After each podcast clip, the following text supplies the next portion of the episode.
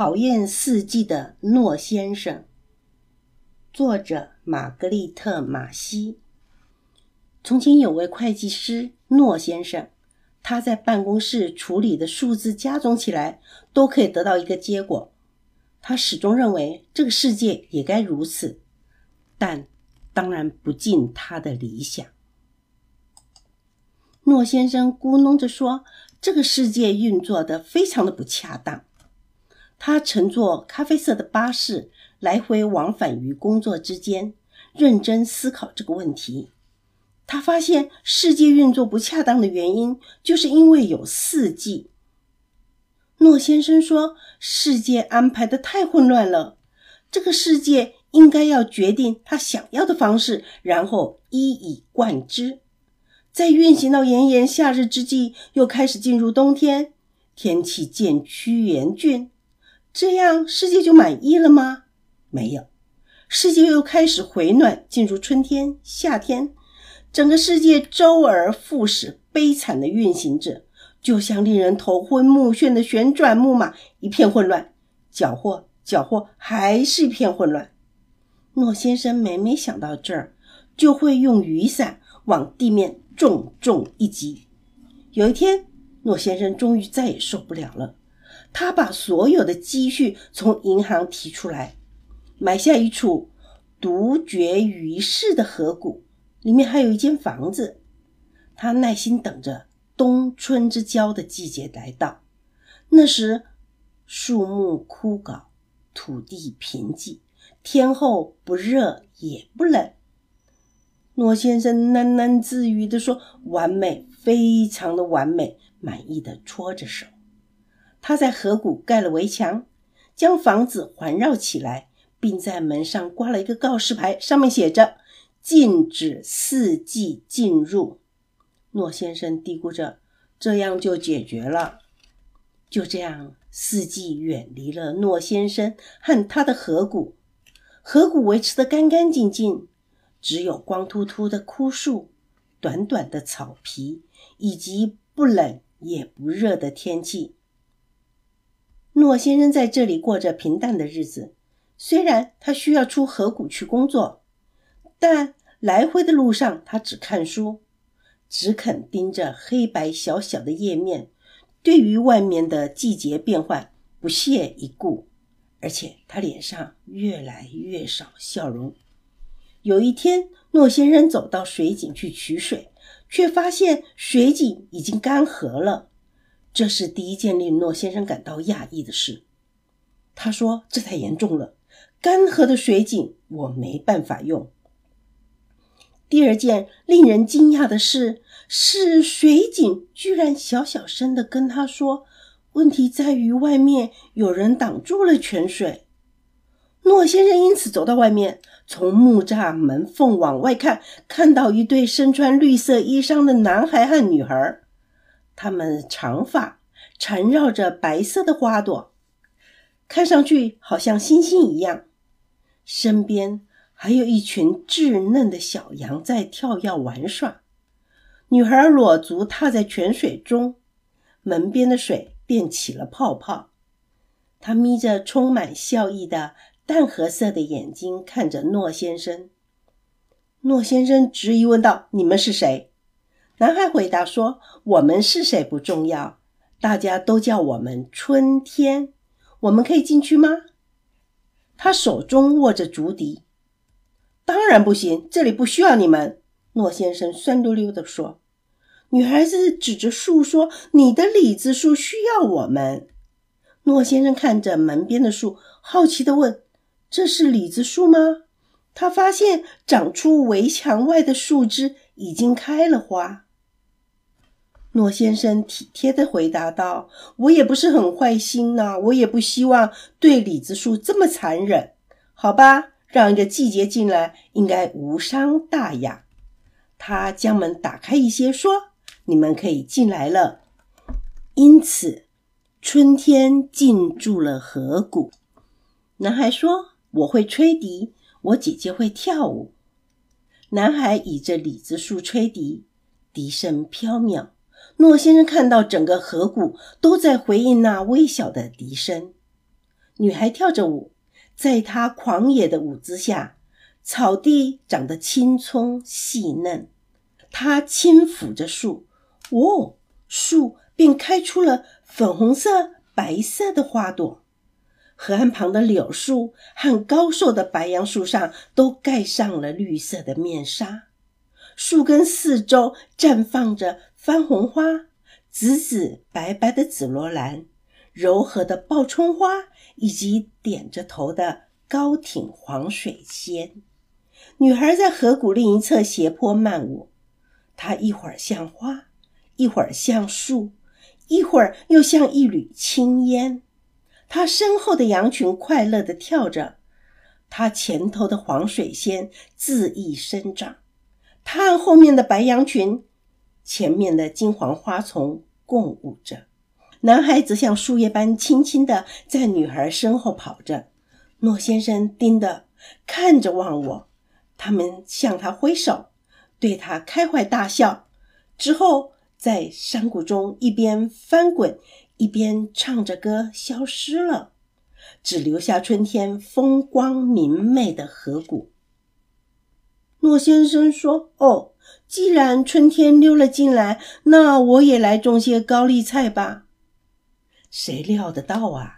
在诺先生搬着一堆植物幼苗离开后，植物种子店的老板娘说：“我以为他只是个干瘦的老头，但是春天一到，就连干瘪的植物也会长出绿叶呢。”诺先生换了一块告示牌，上面写着：“仅限春天，准许进入。”之后有一天，诺先生走到井边想取水时，发现水井又干涸了。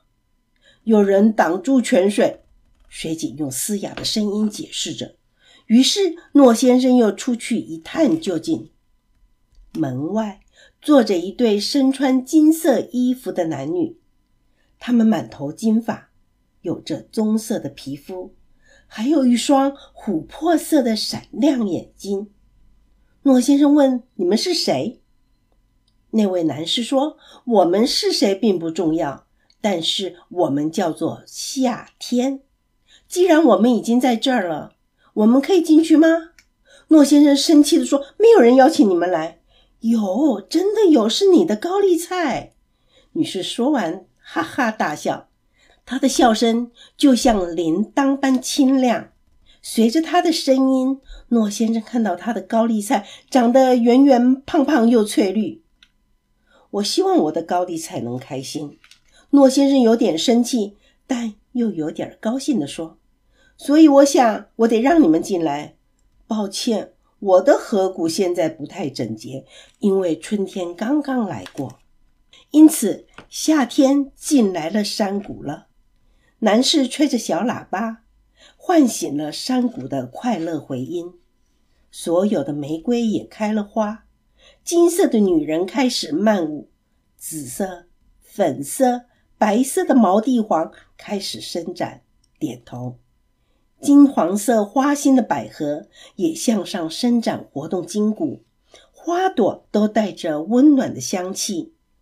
在轻快漫长的夏日里，诺先生的鼻头在炎热的阳光下开始脱皮。哦，我得买一顶帐篷。诺先生一边向山丘旁的舞者挥手，一边说着。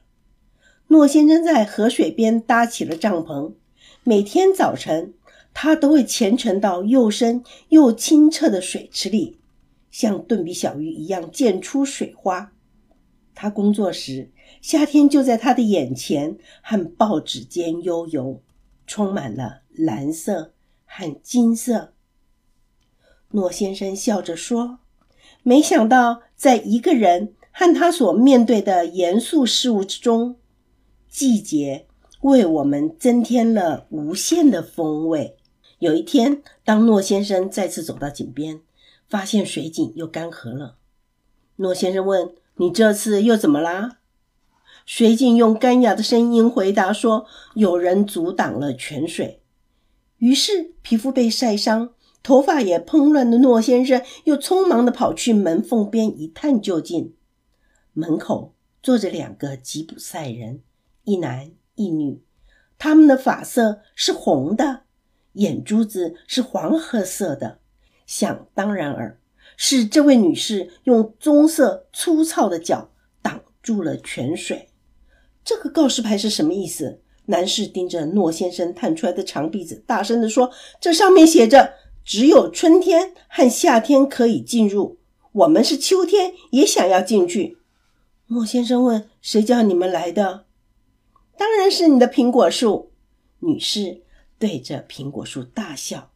诺先生看到成熟的苹果从围墙外的叶梢垂了下来。他打开门说：“哎，好吧，我已经为李子树而让春天进来，那就没道理拒绝苹果树的要求了。”就这样，粗糙、涨红脸的秋天进来山谷了。秋天带着叮叮作响的风，突然带来一阵寒意。诺先生把帐篷搬到苹果树下，看着秋天在他的河谷翩翩起舞。看着，在那女人棕色长手的召唤下，叶子回旋、旋转或落下。诺先生一边看着这景致，一边啃着粉嫩的黄色苹果。女人的歌声使得梨子树结满果实，葡萄藤蜿蜒，刺藤缠绕，而男子快乐的小提琴声。让番红花和金盏花盛开，就像耀眼的小太阳。之后，秋天挥手向诺先生道别，他们的笑声也响遍了山谷。诺先生说：“终究有人得保持公平，树需要果实，就像他们也需要花一样。”他在门上换了一个牌子，上面写着。谢绝冬天进入。一天早上，诺先生从帐篷中醒来，天气很冷。他往外看出去，睡意朦胧中看到花园中央站着一对高高的灰发老人，他们穿着灰色的袍子，带着灰色坚定的眼神，他们的面色严肃，但交叠的双手却。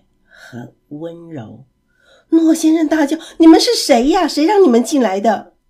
灰色的男士说：“我们是谁并不重要，因为不论你或其他人都看不到我们真实的面孔。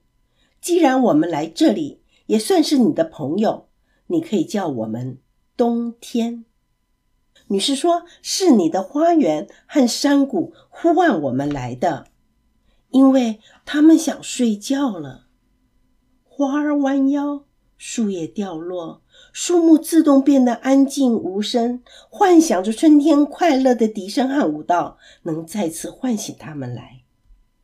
突然之间，诺先生也觉得很平静。毕竟，他自言自语地说：“我的山谷也忙了一年，需要入睡了。”两位冬日老人就像灰烟般轻轻地离开了。